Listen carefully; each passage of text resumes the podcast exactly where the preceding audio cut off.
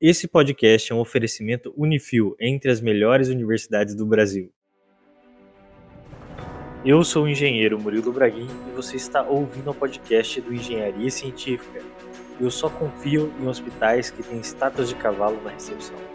Bom dia, boa tarde, boa noite. Engenheiro Leonardo Negrão e 38 episódios depois, voltamos com Benazzi. Oi, pessoal, eu sou o Benazzi e eu tenho quatro nomes. Mas você só falou um só. Daí fica, fica na, na imaginação, Fica, né? fica, na, fica a dúvida. Oi, pessoal, tudo bem? Aqui quem fala é a Júlia, do Senai Paraná. No podcast de hoje, a gente trouxe convidados para falar sobre BIM. A gente vai abordar nesse podcast aqui um case de um projeto hospitalar, o BIM aplicado na área hospitalar. A gente trouxe aqui novamente o Benazzi, um dos engenheiros que já gravou com a gente. O podcast mais ouvido até então foi o podcast sobre BIM. E a gente trouxe ele de novo para falar desse processo que ele está fazendo junto ao Senai dentro de um projeto do Senai chamado Saúde Tech. Então é isso, fique aqui com mais um podcast. Bom, antes de começar esse podcast, eu vou pedir para a Júlia e para o Benazzi se apresentarem para os nossos ouvintes. Eu sou a Júlia, eu trabalho no Senai, sou consultora BIM da, do IST de Construção Civil. Já tem um tempinho que a gente está no mercado aí, né, prestando consultoria, prestando serviços né, o mercado precisava desse auxílio, né, que a indústria da construção civil precisava de ajuda para evoluir nesse sentido. Essa oportunidade de trabalhar com outras pessoas e desenvolver projetos é uma das coisas mais legais, né? Tá trabalhando com BIM também, né, tecnologia. E foi mais ou menos assim que a gente começou esse projeto, né, junto com, com o Benazzi. Sou, sou o Benazzi, da Benazzi Engenharia. A gente trabalha com, com projetos, consultoria e treinamento em BIM. E, e agora a gente conseguiu trabalhar em parceria com o pessoal do Senai é, em um projeto bastante importante, que para nós é, é, de bastante relevância social, que é o projeto do Saúde Tech.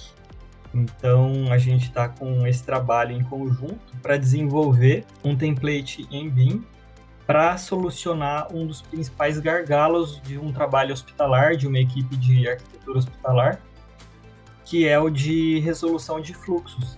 E como a gente já havia desenvolvido algo muito semelhante ao que precisa agora nessa situação de Covid, em relação ao afastamento social, a preparação de, de hospital, porque a maioria dos hospitais hoje estão atendendo o Covid-19 é, são hospitais que estão sendo adaptados. Então, é bacana que esse trabalho que a gente está desenvolvendo em BIM é justamente para solucionar o que? A adaptação de hospital existente para fluxo de paciente, de material, de resíduos e pensar nesses conflitos de fluxo com os ambientes.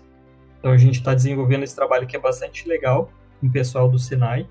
O Senai ele sempre busca entender o que, que a indústria precisa e arruma alguns meios para poder atender, né?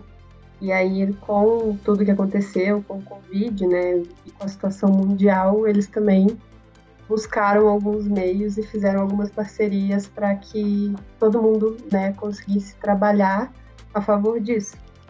E aí eles fizeram essa chamada. O SESTEC ele foi uma, uma parceria com a Fundação Araucária e com o governo do estado também. E aí eles fizeram essa chamada pública, né? Para que as empresas aqui do Paraná elas se inscrevessem para buscar alguma solução contra o Covid, né? E, e, isso era geral, né? Você podia apresentar independente da, da solução. E a gente, como IST de construção civil, né, buscou parceiros e buscou alguns meios de levar isso também para o nosso lado, né? Conciliar isso com com o BIM foi mais legal ainda, né? Porque a gente podia usar algo que está na ponta da construção civil, né? Teve bastante gente inscrita e depois disso passa por uma espécie de seleção, assim, né? Que tem que apresentar a ideia e mostrar um pouco do que que pretende. E aí algumas empresas foram classificadas, se eu não me engano, parte de engenharia foi só o Benazzi de engenharia se diz de construção civil. Isso. Só para vocês entenderem, Murilo e Léo, como que a gente entrou nesse projeto? A gente, é igual, é, como a Júlia comentou, a gente passou pelo processo de seleção da ideia e tudo mais, mas o interessante é que, assim, como a gente já havia prestado um, um trabalho para um hospital aqui em Londrina, então a gente já tinha uma ideia disso aplicado a uma situação hospitalar convencional, que é o que? Estudar fluxo hospitalar em BIM é, de um hospital de uma situação convencional. Daí, quando surgiu o edital, é, a gente conversou, inclusive firmou uma parceria com o escritório de arquitetura aqui de Londrina, que é a Bitue Arquitetura, e a gente remoeu a ideia antes de passar essa ideia para frente e tentar concorrer ao edital, né? Então, assim, o, o bacana, como era uma coisa que a gente já utilizava para uma situação convencional, é, usar para a situação atual, né, que é de questões de fluxo hospitalar em relação à situação do Covid, por mais é, rápido que ele tenha que ser, o trabalho está fluindo de uma forma bem natural, sabe? Porque a gente já sabe é, qual que é o começo, o meio, o fim, né, o produto, e é legal que a Júlia, o pessoal do Senai, eles têm é, o time técnico deles para ajudar a gente, para trabalhar junto. Isso é legal a gente está trabalhando em equipe mesmo. Quais que foram as etapas, assim? As que já foram e as que vão ser ainda?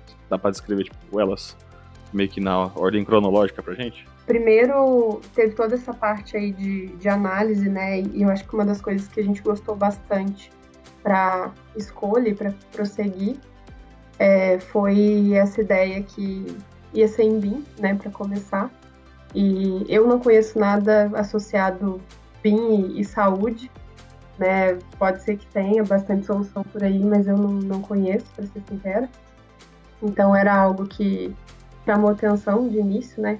Que legal fazer alguma coisa assim, que aí depois que a gente começou o desenvolvimento do, do projeto, o inicial mesmo veio do Benase, né, o que eles já tinham desenvolvido de biblioteca, como ele explicou, para um projeto né, que já era hospitalar, então já é uma preocupação normalmente, né, que, que, se tem quando você faz um projeto. Fez essa criação, né, da, da biblioteca mesmo e da modelagem desses objetos. E aí a, a parte inicial dessa biblioteca, ela veio do Benazzi, e aí a segunda parte foi a, o auxílio do pessoal da Bitue, que trouxe isso um pouco mais é, especificado, né? Eles, elas colocaram ali uma série de regras para que a gente colocasse isso nas famílias, né? Então a família estava bem inicial ali, a gente precisava inserir essas informações para deixar ela o mais fácil possível e para que funcionasse, né? Essa, essa questão de infectados pelo Covid, por exemplo, tá no mesmo lugar com quem está suspeito ou quem não tem alguma outra doença. Várias regras, né, foram colocadas ali isso mesmo em forma de, de lista, né, para que a gente conseguisse levar todas essas informações para os elementos mesmo, né, para os objetos e fazer isso funcionar. É, a gente está nessa etapa, né, de. Isso, isso. E o legal é que o pessoal da Bitue, por, por elas terem essa experiência é, mais até do lado da saúde, da arquitetura hospitalar, é bacana que toda essa parte conceitual do que pode, o que não pode, por exemplo, um fluxo de, de necrotério, por exemplo, de saída, né? Não é interessante passar por uma rota de recepção, por exemplo, por um ambiente de recepção. Ou então um fluxo de resíduo, perfuro cortante, não poder passar é, num fluxo de alimento, por exemplo. E no caso do Covid, os fluxos daí de paciente, daí tem as classificações de paciente, é bacana que, que elas pensaram num escopo daí para a gente e a Júlia, o pessoal do Senai também, para a gente trazer isso, esses conceitos para dentro do BIM. Da onde surgiu a ideia, Benaz, de você fazer alguma coisa envolvendo saúde e BIM? Como a gente está modelando, a gente não terminou ainda, a gente está modelando um, um, hospital em parceria com o pessoal da Bitue também, um hospital aqui em Londrina. Já entregou uma parte, falta outra parte para entregar, inclusive fez S-Build, fez é, voo com drone, aerofotogrametria para poder modelar em cima, medimos tudo por dentro. A gente está fazendo um mapeamento desse hospital e uma das necessidades de um hospital natural, assim, de, de por natureza, é fazer o mapeamento de fluxo das coisas de, de um hospital. E, e esses fluxos, só assim para quem estiver ouvindo puder imaginar como que ele é, é como se fosse assim, tem umas flechinhas, certo? Que indica o caminhamento, por exemplo, de alimento ou de material, ou então de resíduo, ou então de pessoas. Daí, no caso, pessoas, daí tem pessoas que são pacientes, tem pessoas que são acompanhantes. Então, assim, só para quem estiver ouvindo puder imaginar, é como se cada cor dessa representasse é, uma pessoa num estado de paciente ou de acompanhante, um material. E, e daí, num projeto, é, vamos imaginar uma planta baixa de um projeto. É, fica um monte de setinha. Daí o legal que a gente fez isso trazendo para o BIM, essas simbologias de flechas em planta serem objetos 3D também. Então é possível ver as flechinhas tanto no 2D quanto no 3D. Então, por exemplo, uma escada, essas flechinhas, esse caminho sobe escada, desce escada. Então faz rotas que num projeto em 2D talvez seria mais difícil de analisar do que em 3D. Então seria mais ou menos pensar assim, quem, quem curte assistir filme, assim, quando tem lá Resident Evil, que tem aquelas plantas em 3D que eles mostram e mostra aquele fluxo onde eles têm que caminhar para sair, seria mais ou menos isso, só que trazendo para uma realidade mais de análise, né, de, é, de projeto. Architects, engineers and contractors are using BIM. And here's why. O que é legal também é que além de ser o visual, né, porque é um elemento mesmo que você pode ver, esse elemento passa por um ambiente, né? E aí quando a gente está falando em BIM, a gente fala de uma série de regras, de uma série de informações que se, se você cruza, você consegue fazer muitas simulações, né? E quando você tem essas flechas, né, esses caminhos aí que eles passam por ambientes, você consegue, por exemplo, indicar como o exemplo que, que o Benazzi deu ali, que a, a rota lá do, do necrotério não pode passar na recepção, né? Se essas duas coisas estiverem se colidindo, né, o software ele te avisa isso.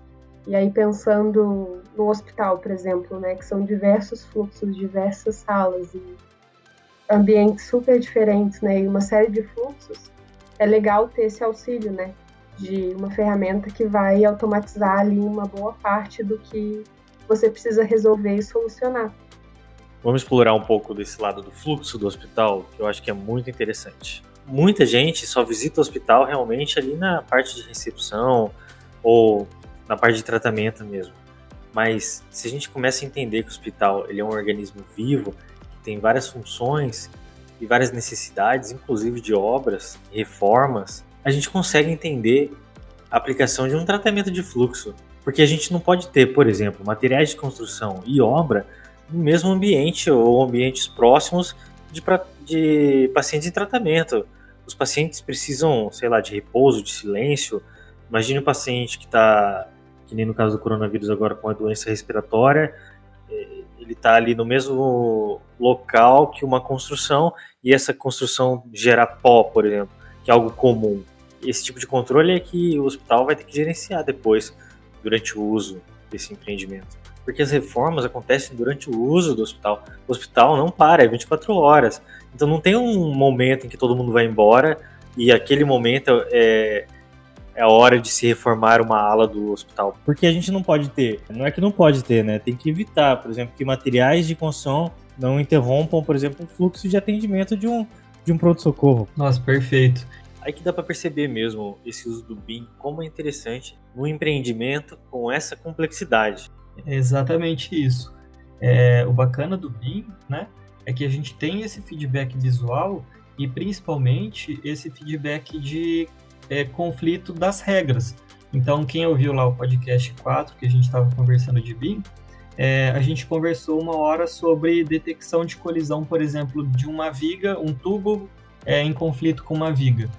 É, nesse caso, agora, o que, que acontece? Acontece que um fluxo está em conflito com um volume de uma área, porque é legal que no BIM, né, a área ali ela tem um volume também, o ambiente tem aquele volume.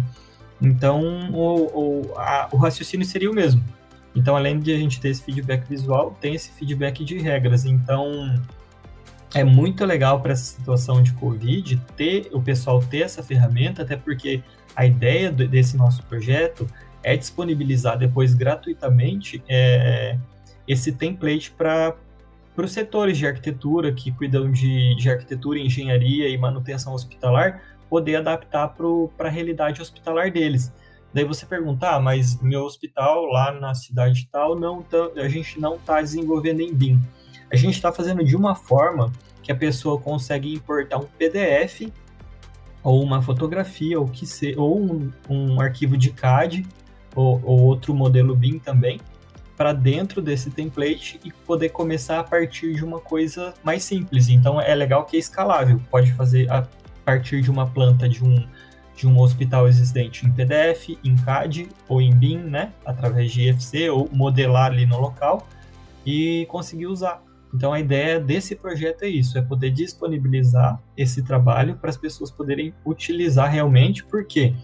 Porque nessa situação que a gente está, os hospitais eles não estão eles não tão, não tem como construir outro hospital, salvo aquelas aquelas unidades, né, emergenciais. É, mas a maioria dos hospitais é, eles estão adaptando um setor do hospital, preparando um setor para essa situação. Só que fragmentar o hospital em setor mexe com todo o fluxo né, hospitalar do existente. Isso é uma coisa que eu não sabia, Benazzi. Além do, do, do BIM você poder ver conflito de elementos, né? Tipo, a estrutura, hidráulico e tudo mais, você consegue fazer o, o, o, o conflito de, de fluxos, né? De, de ambientes que se cruzam, mas não pode se cruzar, alguma coisa assim. É isso? Exatamente isso. E é legal que o que essa parte técnica assim do BIM, é, a gente e a Júlia e o pessoal do Senai, a gente tem mais propriedade para trabalhar. E a gente precisava do pessoal da Bitway que tem essa parte toda conceitual de é, qual fluxo pode, qual que não pode. Já normativo já o negócio, né? Tipo, a experiência dele. Exatamente, para não ficar aquele trabalho assim muito no achismo de quem é, de, de, nós que estamos aqui mais na parte de parametrização do, do modelo BIM mesmo. Então é legal que vai ficar um trabalho bastante robusto, tanto do ponto de vista técnico de BIM, quanto no ponto de vista técnico conceitual de hospital. Isso é bem legal. Então a gente aprende, a gente aprende muito um com o outro. Assim. É, é bem legal mesmo isso, porque eu nunca projetei, eu sou arquiteta. Acho que essa parte eu não falei lá no início. É, eu sou arquiteta e eu nunca fiz um projeto de um hospital, nem nada né, relacionado com saúde. E quando a gente está na faculdade, a gente aprende que é um, um, uma das áreas mais complicadas e difíceis né, de, fazer um projeto, justamente por causa desses fluxos. Então, ter o pessoal da Habitué junto com a gente, né, trazendo essa parte totalmente técnica mesmo, torna tudo bem colaborativo também, né? Então tá aí o BIM de novo, a importância de fazer tudo de forma colaborativa para que o resultado final seja bem legal e positivo.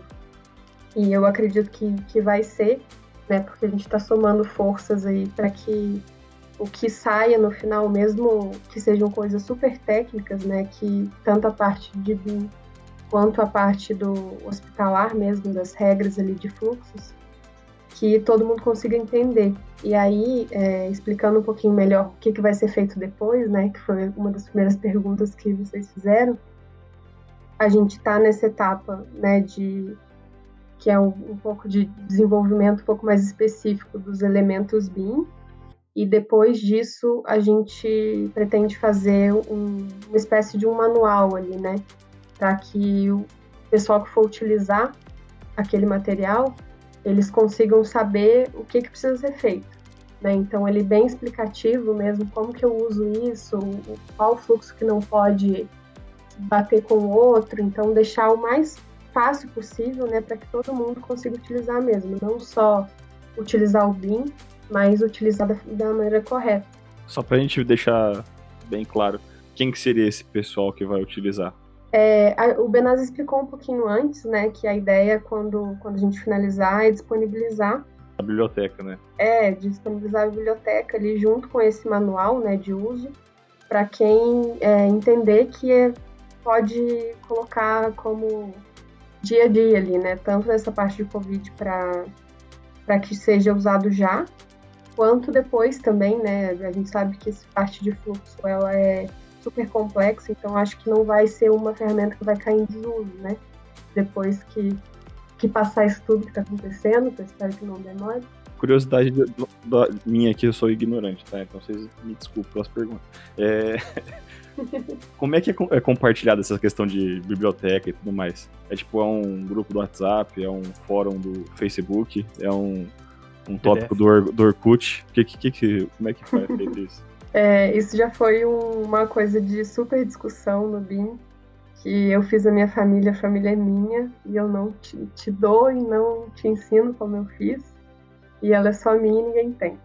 Eu acho que a gente já evoluiu um pouquinho dessa, desse ponto inicial aí, e existem muitas famílias disponibilizadas na internet mesmo. Você baixa, né? É, eu acredito que isso começou a mudar e virar um pouco quando os próprios fornecedores eles entenderam que era legal ter uma biblioteca BIM para disponibilizar. Então isso começou a ser mais comum. Tem alguns sites que você consegue é, baixar a biblioteca, né? baixar um template, por exemplo, que já vem é, com uma biblioteca meio padrão pronta, assim, é, existem alguns meios, né, de, de, deixar isso disponível. Se você quiser colocar lá no Orkut, no, no Facebook, eu acho que é possível também, né, de... Já viu que eu sou velho, né, eu fã de, de Orkut. de disponibilizar isso dessa forma. Mas eu acho que tem bastante comunidade no Facebook de, de BIM que é bem Sim, legal. Verdade, verdade. Comunidade de Facebook de BIM é legal que é para tirar dúvida rápida, assim, domingo, o pessoal ajuda, é muito bom. Daí, nesse caso nosso, do nosso trabalho, é uma coisa até legal que a Júlia deu ideia, como a gente está desenvolvendo esse template para o ArchiCAD, é, a gente pediu para uma ajuda para o pessoal da Graphisoft para eles poderem é, disponibilizar algum repositório, algum lugar para a gente poder colocar um link para esse pessoal baixar, sabe? Então a gente vai trabalhar bastante com essa parte, bastante assim, no nosso alcance, claro, com a parte de divulgação, é, para ser fácil para chegar nas pessoas esse, esse trabalho que a gente está fazendo, para ser fácil, Léo, do pessoal baixar. Então é até uma ideia da Júlia, que, que é super válida, porque para não ficar né, engavetado isso, uma coisa que é super legal, né? Então vai ficar bem assim fácil, a gente vai tentar disponibilizar o máximo que a gente puder. Diferente do que acontecia antes, né, Júlia? A galera fazia um, um objeto assim bem bonito, bem complexo e para compartilhar era difícil. Ou então era bem caro, né? exatamente, exatamente, bem caro. Mas será que também não falta tipo até divulgação mesmo que nem vocês falaram?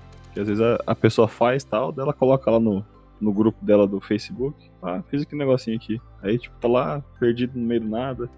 Talvez se tivesse um, uma coisa a mais. Não sei, né? Tô viajando Tem aqui. Tem aquela biblioteca nacional, né? De BIM. Que ah, foi. Uma, eu acho uma... que ela foi criada. Não sei se foi no ano passado ou ano retrasado. Porque agora com o Covid, acho que todo mundo perdeu a noção de tempo. Eu também. Mas tem um tempinho aí que eles lançaram esse foi um desenvolvimento meio nacional, assim, com incentivo de governo até. Uhum. E existe uma série de elementos ali que são disponibilizados, né, para quem quiser ir lá e baixar os elementos. Eu sei que tem alguns lá que são bem bons, outros são bem genéricos, então é quase um modelo 3D só que não tem informação nenhuma. Pode ser um meio também, né? É até engraçado, eu tava pensando esses dias que tem lugar daí que vende biblioteca, daí fala compre nossa super biblioteca com 50 mil objetos, BIM, família, objeto, projeto. Daí você vai ver, tá, tem lá é, prato, copo, garfo. Não tem assim, né? Não tem muito Linha, exemplo, ponto. É, é, exatamente. Não tem o que seria o mais usual, sei lá, uma parede ou uma janela, ou então uma biblioteca de bomba, de pressurização de água, sabe? Coisa então, mais complexa, né? É, e coisa usual, né? Em projeto comum. E é, daí, daí tem bastante disso também, né? Pessoal vendendo objeto, BIM e tal compre nosso pacote, 50 mil famílias, daí vai ver, é, tem só. Tem, tem um monte de coisa que não precisa. Que nem os portugueses quando vieram aqui pro Brasil. Trazia copo, espelho. É bem isso. Architects, engineers, and contractors are using BIM. And here's why. O que dá para perceber desse projeto de vocês é que isso pode ser aplicado em outros hospitais. Né? Eu acho que esse é o maior ganho de você pegar isso que, tá, que vocês estão simulando e levar para tipo, abrir depois, né, para quem quiser usar, né? E isso foi uma das coisas até que é, foi questionado pelo pessoal da FIEP, né? Nem sei se o Benazzi sabe disso.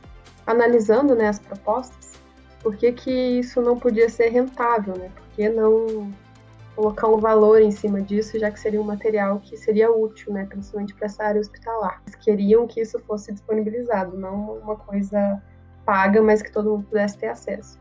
Né? E a gente achando super legal, né? Que você faz uma coisa bacana e, e BIM eu acho que não, não funciona se você não faz de uma forma colaborativa, né? Então não adianta isso. É só meu, eu me desenvolvo e ninguém mais, porque o mercado não acompanha, né? Então, quanto mais você tem tecnologia disponibilizada, acho que melhor é para todo mundo, né? Todo mundo consegue se desenvolver junto. E aí o mercado desenvolve junto e a construção civil melhor. Então é né, bem cíclico, assim. É mais do que, do que um, os elementos, né? Ele é tudo tipo uma gestão de, do projeto ali que vocês fazem e tudo mais. Não é só porque você disponibilizou uma, uma partezinha ali, quer dizer que garantia de sucesso, né? Tem toda um, outra parte por trás, né? Tem uns elementos que precisa ser inteligente o suficiente para aplicar aquela lógica, né? Uhum. Exatamente. Eu acho também que quando você está falando né, de qualquer coisa que, que você vai desenvolver hoje em dia, você não precisa saber tudo, né? Nem desenvolver do início até o final. Você precisa conhecer pessoas que desenvolvem algum, algum ponto do todo bem. Então, se você tem essa rede né, bem construída ali e pessoas que trabalham mesmo colaborativamente para você com o mesmo intuito ali, o produto com certeza sai muito melhor, independente de qual for. É isso, isso aí é inovação aberta, é, é networking. É assim Sim. que o, que o, mundo gira. Eu tinha um chefe que falava assim, eu não sei tudo, mas eu sei aonde eu, eu acho tudo. Eu sei quem sabe, Léo, é, eu sei quem ele, sabe. Ele você tinha um monte de contato, porque ele precisar de alguma coisa, dá um jeito e tal. Isso é uma filosofia de vida, na verdade. Você tem você não precisa saber tudo, até porque o conhecimento ele é, ele é descentralizado, né? A informação está em, em todo mundo, em todo lugar, em todo canto. A gente nunca vai conseguir saber tudo. Então, quanto mais contato e mais gente que você tiver contato, melhor, né? Você vai ter mais conhecimento próximo de você, né? E uma coisa que é, que é bem legal nisso, né, é que a gente trabalha com consultorias. É a maior parte dos nossos contratos, né? E a ideia sempre, e aí acho que é uma filosofia mesmo do Senai, é fazer essa capacitação né, de quem está envolvido com a gente na consultoria. Então, nosso objetivo principal, implantando o BIM, por exemplo, é que a equipe da empresa que, que a gente está trabalhando junto aprenda né, e se desenvolva junto com a gente ao decorrer da implantação, para que depois eles estejam preparados para, né, vai mudar, vai vir software novo, vai vir tecnologia nova, não vai ter consultoria mais, mas vai ter um pessoal preparado para desenvolver e melhoria contínua ali acontecendo, né? E ao longo desse processo todo, a gente aprende muito, mas aprende muito mesmo, porque você ensina e você né, começa a falar ah, é dessa forma, tem que se atentar, por exemplo, ah, vamos ser Open BIM, né? vamos fazer em FC, não sei o quê. E aí a pessoa que está trabalhando com você ali, né, que está te ouvindo, vai buscar aquilo, começa a se desenvolver e desenvolve coisas super legais, já traz outras coisas, e aí a discussão fica muito rica, né? Sim, exatamente. E é legal que da equipe, é, como todo mundo já tem uma boa base, e uma boa base assim, é, cada um sabe bem isso, cada um sabe uma coisa, uma especialidade. Então a gente aprende bastante um com o outro. Principalmente é, essa parte do pessoal da P2E, que é, que é mais a parte conceitual de como funciona um hospital. É bacana que eu, para eu ter que ter esse entendimento, levaria anos, né? Que elas tiveram os anos de experiência. Então é legal essa troca nesse momento de emergência e de urgência, que sai um produto bom envolvendo o que cada um conhece. Rápido de mobilizar, né? Exatamente, exatamente. É, precisa, né? Senão a gente não ia ter tempo. É, e com as coisas mais modernas, né? É, inovação sendo mais rápida, você tem que ter velocidade no, nas suas inovações, né? Tudo ligado muito rápido para poder dar conta de estar tá acompanhando mercado e tudo Exatamente. mais. Exatamente. Né? Quais softwares você usa nesse processo atual, junto com o Senai? Quais vocês estão usando? O que, que faz cada um? É, com o Senai, nesse projeto agora, a gente está usando para esse, essencialmente, o, o ArchiCAD. Mas é bacana que a forma que a gente está trabalhando é de uma forma que a gente considera que o trabalho tem que ficar bom num fluxo de trabalho Open Beam. Como assim Open Beam? Tem que ser bem feito a ponto disso ser exportável para um Revit, para um Solibre, para um Trimble Connect, para um Beam Collab, para um enfim, para um tecla. Então, a ideia desse trabalho está tá ficando tão bem estruturada de um ponto de vista BIM, de classificação IFC e tudo mais, que por mais que a gente use um software para desenvolver, ele tem que ser desenvolvido pensando em toda a interoperabilidade com os outros programas. Então, claro, é, em outras situações, em outros projetos, a gente usa é, o ArchiCAD, o Revit, o Solibre, é, o Trimble Connect, que é bem legal, que é gratuito, ou pelo menos para começar com o Trimble Connect é gratuito. Então, é bacana que, que é bem assim, escalável, dá para dá usar bastante coisa. Para esse projeto a gente está usando um para desenvolver, mas pensando em toda a interface com todos os outros. Tem uma etapa do nosso trabalho em conjunto, né, que a gente faz o que a gente chama de checagem de conflitos.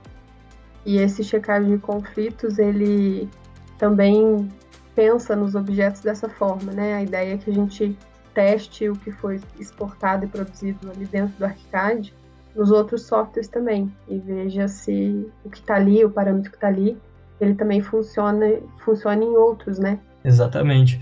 É, pra, só para quem estiver ouvindo puder imaginar o que, que isso significa de importância de classificar, Imagina que dentro de qualquer programa você pode usar a ferramenta laje e a ferramenta pilar para fazer uma mesinha, certo? Uma mesa. Então a laje você fez, fez a tábua ali de cima da mesa e com a ferramenta pilar você fez as perninhas ali da mesa. Mas tudo isso tem que estar tá classificado como um objeto de mobiliário e não como laje e pilar.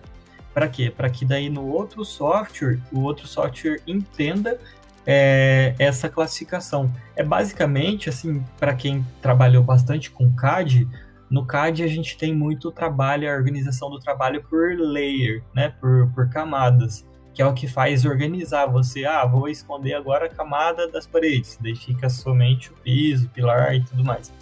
É, daí no BIM, num fluxo de trabalho Open BIM, e, e pensar nesse, nesse, nessa questão de classificação, é você garantir para o outro que você está passando o seu, o seu arquivo, é garantir que em qualquer programa uma cadeira vai ser uma cadeira, e não no meu vai ser uma cadeira, no seu vai ser uma laje e, quatro pilares. Seria, seria esse, é, é, é, esse mecanismo de classificação dos objetos daí. Pensando aqui, porque além da, dos objetos, tem que classificar também os ambientes, né? Isso, isso é legal, que daí é, para nós, assim, é, ambiente, a gente não tem muita ideia, assim, igual o pessoal da Bitue tem de classificação de um ambiente hospitalar. Então é legal ter o envolvimento delas, por quê? Porque elas passaram uma lista de classificação desses ambientes. Então, o ambiente também é classificável como um objeto. Que também... Você classifica o ar, né? Olha que beleza. Exatamente, exatamente. É isso aí. Eu já trabalhei em um projeto de hospital e sabe que era muito interessante porque a gente separava o projeto, o empreendimento em alas. Então tinha a parte de cirurgia, tinha outra parte que era de recuperação e internação, outra que era tipo um depósito onde todos os materiais, inclusive materiais não hospitalares mesmo, né? tinha uma ala que era de infraestrutura, então toda a energia, lógica, água, esgoto ia tudo para o mesmo lugar, sabe? E a gente pode entender como se fosse uma empresa mesmo, uma indústria, em cada uma dessas áreas, dessas alas, tem as suas funções que são totalmente distintas uma da outra e as pessoas que circulam ali naquele ambiente, elas precisam ter limites, não precisam ter, que nem vocês falaram, fluxos bem determinados. Eu fico pensando aqui que, que nem a gente conversou com o Gerson, né? O, acho que o maior impacto do, do BIM é, é lá depois, na execução, depois na utilização também do negócio. Evitar tanta coisa errada depois, assim, de, de você que você tem depois, na, até na convivência do, do projeto pronto, né? Deve evitar muita coisa que, que às vezes num projeto 2D você, a pessoa passa, não vê. Não... Sabe qual é a maior vantagem do BIM que eu tô entendendo agora? Depois desses podcasts todos? É a mais óbvia, que é você criar um mecanismo, plataforma de reserva e obtenção de informações para ser usada realmente posteriormente por outras pessoas que não são necessariamente que realmente executaram aquele projeto.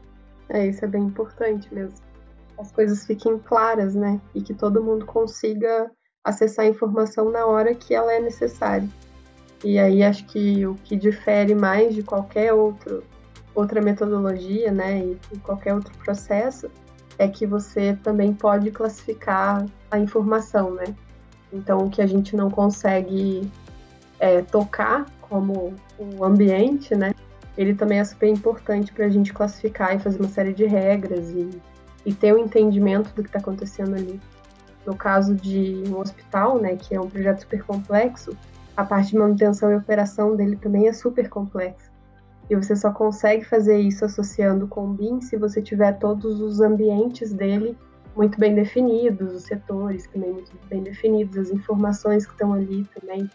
Então, tudo isso, né, se estiver bem organizado e chegar a informação até você, eu vou entender que fiz o, modelo, né, quem estiver lá operando e quem estiver na, na, edificação também vai conseguir acessar a informação que é necessária e tudo é muito visual mesmo, né? É possível que você enxergue tudo que está acontecendo ali. Então isso é bem legal mesmo do BIM. E é pensado, né? Nada, nada tá por ali por acaso, né? É uma coisa que tá foi pensada para estar tá daquele jeito, com aquele fluxo, aquela passagem. É importante, né? Tá bem pensada, porque também se você acessa a informação errada, né? Aí tudo fica errado. Então é bem importante que o processo esteja bem definido para a informação que chegue no final do produto ali ela seja a informação correta e a informação necessária também, né? Não pode nem sobrar nem faltar coisa. Tem que chegar ali o que foi planejado. Architects, engineers and contractors are using BIM. And here's why. Quando acabar, vai, sei lá, o evento, vai disponibilizar alguma coisa, um link, alguma coisa assim, fazer um vídeo explicando. Qual que é a ideia de vocês? A gente vai fazer um churrasco, né? Churrasco. Aí, vai ter que fazer um churrasco online, né? Brincadeira. É, não, a gente pretende fazer, acho que uma divulgação final, né? Eu acho que é importante mesmo uma coisa que, que foi um questionamento lá do início mesmo nosso, né?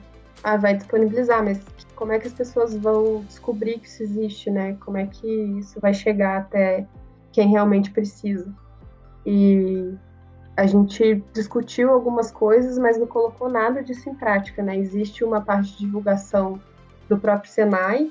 É, existe a parte também de, desse apoio com, com o ArchiCAD mesmo com a Graphisoft, né, que, que, tem uma visibilidade bem, bem grande, mas é importante que a gente também consiga chegar ao máximo de pessoas possíveis, né?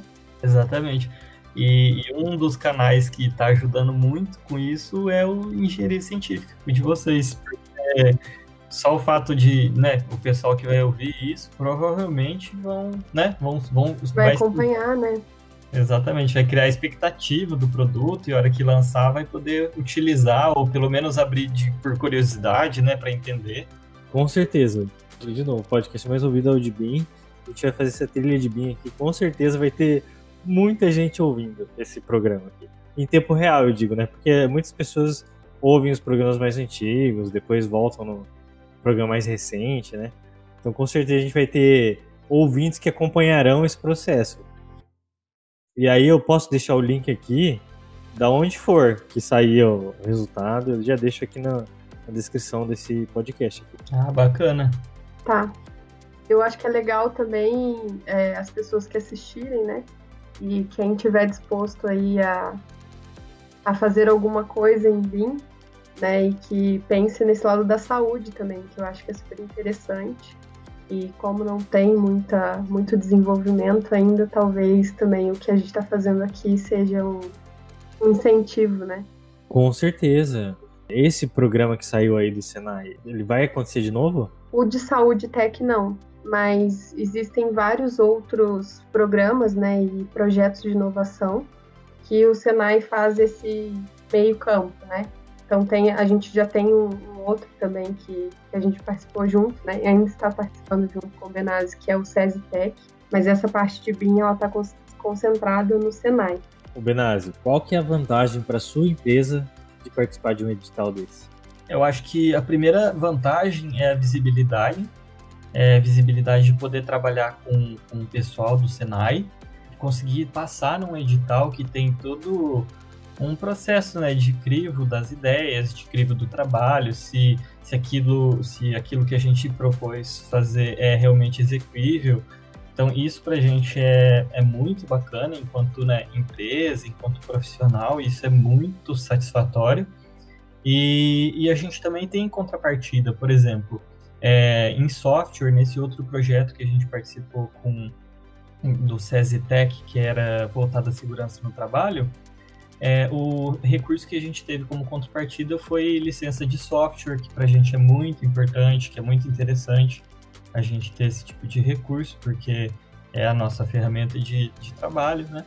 Então, assim, é, é bastante satisfatório. O aprendizado, eu tive a oportunidade também de, de conhecer o pessoal pessoalmente em Curitiba, é, passar uma semana ali com eles em treinamento, então foi foi bem bacana. A gente conhece, é, troca experiência, é, a gente conhece lugar novo, a gente sai da nossa bolha para ver como que tá o, as, as outras pessoas, como que, que tá o mundo, né? É bem legal. Desse ponto de vista, bem massa, bem legal mesmo. Então é isso, pessoal. Se vocês ouviram a gente até aqui, principalmente se vocês aprenderam alguma coisa, não se esqueçam de seguir Engenharia Científica nos agregadores de podcast, principalmente no Spotify Acesse também engenhariacientifica.com.br. O link de contato de todo mundo que participou dessa gravação vai estar aqui na descrição. E o nosso WhatsApp é 043 9969 50891. Então é isso, muito obrigado e até a próxima.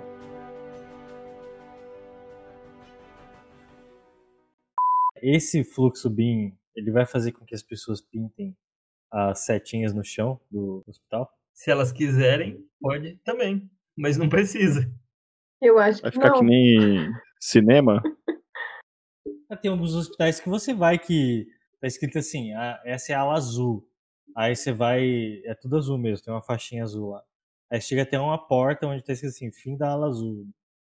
Vocês já viram isso aí? Aí começa a ala, a ala verde. aeroporto que tem isso, né? É, aeroporto tem isso também. É, Eu já fui num hospital que ele parecia. Eu nem sei o que ele parecia, mas o piso dele era verde. Fluorescente, assim. Nossa senhora. Nossa, eu É, me senti super bem no, no hospital. Eu achei que eu ia sair de lá um pombo. Que eles iam fazer alguma coisa bem estranha comigo. Mas eu não. Mas é sério, você olhava o hospital de fora, assim, e parecia, sei lá, aqueles filmes de ficção científica. assim. Aí você chegava no hospital, tava todo mundo falando em russo, né? É isso? Não, era alemão, no caso. E aí na recepção do hospital tinha um cavalo, assim, um- uma escultura de um cavalo. Era bem, bem, bem bizarro mesmo. Eu tô com medo desse hospital. Onde, é isso? É lá em Aachen. Na Alemanha. É, Tinha que ser. Coisa de alemão. é eu acho Doido. que sim. Mas eu me senti muito bem, eu não me senti doente, né? Eu fui lá pra ir no dentista também, não tinha nada a ver com doença. Mas é, Mas era um Você clima se- Você se diferente. sentiu bem com o chão radioativo? eu me senti bem, eu achei que, né, primeiro eu tive a sensação que eu ia sair de lá com alguma coisa estranha. Que eles iam fazer Terceiro alguma olho. experiência comigo. Uma coisa tipo Um Césio olho. 138, né? Tipo isso. É. Mas Com um depois dedo a mais. que... Porque eu não gosto muito desses hospitais, assim, super branco e, né, que te dá aquela sensação ruim, assim, de doença e... Né, não é um ambiente muito É, que você agradável. vai morrer no hospital desse. né? É meio assim mesmo. E aí no, hora nesse que você viu o cavalo, você colorido, pensou o quê? Eu não sei, eu, eu acho que eu devo ter pensado que ainda bem que eu tava lá só pra ir no O dentista. Mas era um cavalo como? Descreva a estátua do cavalo. O cavalo, o cavalo tava fora do hospital ou tava dentro do hospital? Não, era dentro da recepção principal ali, você entrava assim. Meu Deus.